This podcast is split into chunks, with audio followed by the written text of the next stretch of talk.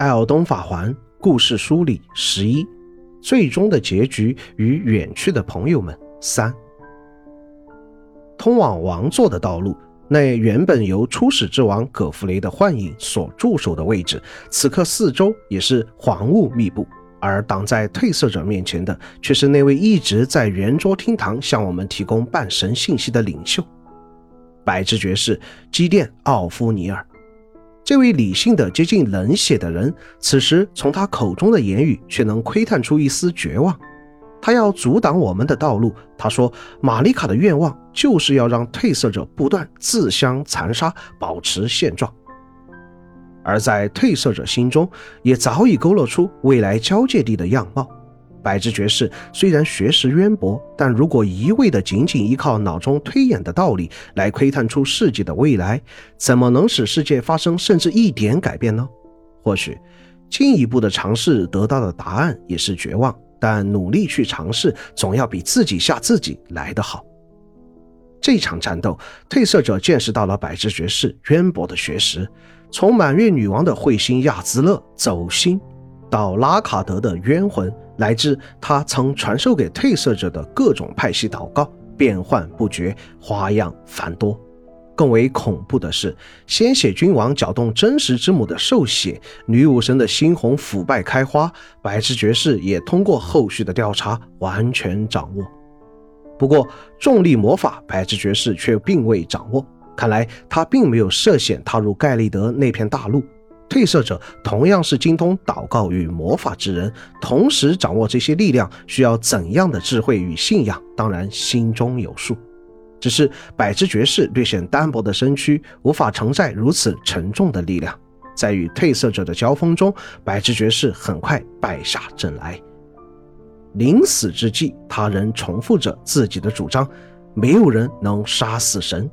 如果百耳百言追求的知识只是为了让自己看到绝望的结果，那么他追求知识的方向是否错了呢？他是涅菲利路原本想拥护成王的义父，最终却在艾尔登法环之前掌握了绝大多数力量之后，自己选择了放弃。在艾尔登王座之前，也升起了浓雾，史东威尔城之王涅菲利路则前来助阵。他兑现了自己的承诺，若有一天褪色者成王，他必前来相助。或许在赶来的路上，他也曾与百智爵士的遗体做了最后的告别吧。而在这道门之后，等待褪色者的，则是初始的艾尔登之王，第一批失去赐福的褪色者。他抱着自己的儿子蒙格特的遗体，将目光移向褪色者。这位强大的战士曾背负起双指指派来的影子野兽瑟洛修。只为抑制内心不洁的战意。当年，他也曾经战胜过风暴王，那或许是尸乡骑士们的首领。在那场惊天动地的战斗之后，他成为了褪色者。而如今，他来此的目的正是要重新接受赐福。看着手中的兵器，回想起混种铁匠修谷，想来干掉葛弗雷也并不完全是为了世界。真正与葛弗雷交手之后，便发现他手下那些熔炉骑士的踩地板战绩，实际上是有迹可循的，那全是葛弗雷的惯用招式。当葛弗雷体力降到一半时，宰相野兽瑟洛修决定化为实体与葛弗雷同一战斗。但葛弗雷忽然将狮子杀死。在与褪色者如此激烈的交战之后，他终于无法抑制心中的战意，决定解除瑟洛修带来的束缚，以成为艾尔登之王前的状态，也就是战士赫莱路的身份与褪色者交战。其实这里有个颇值得玩味的点：涅菲利路的姓氏也是路，而他一身蛮族装扮，其文字描述之意也说明了这一支脉的褪色者是赫莱路的后人。但他的战绩招式却走的赫莱路旧时对手风暴王那一派系，而在与赫莱路交手时，明显可以感觉到他的招式流派主要就是蛮力、咆哮与踩地板。涅菲利路、风暴王和赫莱路究竟有什么样的关系呢？他的后代皆知葛瑞克使用的是小一号的斧头，便是模仿葛弗雷踩地板的动作，以小斧子砸击地面。而艾尔登之王手中的正品王府却早因常年征战而半毁。带领着褪色者远征的王，在此刻以战士的身份走向了他人生的终点。黄金树外部拒绝的刺已经在灰灭火焰的烧灼下焚毁。得以进入内部的褪色者，首先映入眼帘的是玛丽卡女王，那如同实质的身躯被命定之死贯穿悬于半空的画面。而当他落地时，则变成了体内蕴藏着艾尔登之力的拉达冈。或许是玛丽卡的老公都比较喜欢砸地，也可以说葛弗雷夫妻两人都喜欢对着地板杀气。拉达冈的招式很多都是拿着石锤猛敲地板，触发黄金律法，造成圣属性伤害。而在击杀了拉达冈之后，隐藏在法环里的黄金律法幻化为兽的模样。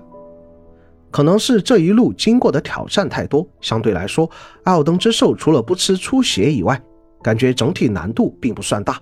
倒是艾尔登流星这个祷告和神区化剑排山倒海的黄金波动有那么一点烦人。在濒临毁坏的玛丽卡石像前触碰它，即可选择修复黄金律法的方式，而这对应了数个不同的结局。如果当初没有用米凯拉的金针压制颠火，此刻褪色者便会化身颠火之主。若是没有使用任何修复炉温，世界将步入衰退时代。若是后撤一步，召唤拉尼，他将代理律法，远离交界地，将所有人的命运交还给人们自身。这听起来的确很美，但这更像是一个无政府时代。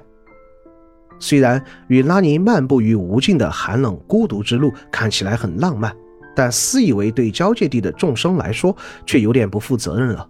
将命运交还给每一个普通的生命，他们真的能够思考出属于自己的道路吗？而若是对黄金律法进行修复，褪色者目前则拥有三个修复法环的修复卢恩。死眠少女和食粪者虽然与褪色者的沟通方式有所不同，但追求改变世界的方式却是出奇的一致。黄金律法排斥死蛋者，那就让黄金律法内接受死蛋者，进入潜藏者时代。黄金律法排斥恶兆之子，那就让所有的生命诞生时就都被诅咒，因为个别的不幸而让所有生命跟着不幸。因为接纳个别扭曲的存在而特意修改律法，接受扭曲的生命。由此看来，金面具的生命与思考孕育出的修复卢恩相对来说是最为正常的。既然世界的冰毁来源于神人的情感波动，那么就让神本身的感情消失。律法本身并不需要个人情感，而他对死难者的看法也说明了，在新的律法时代，对展出邪恶的狂热也被一并剔除了。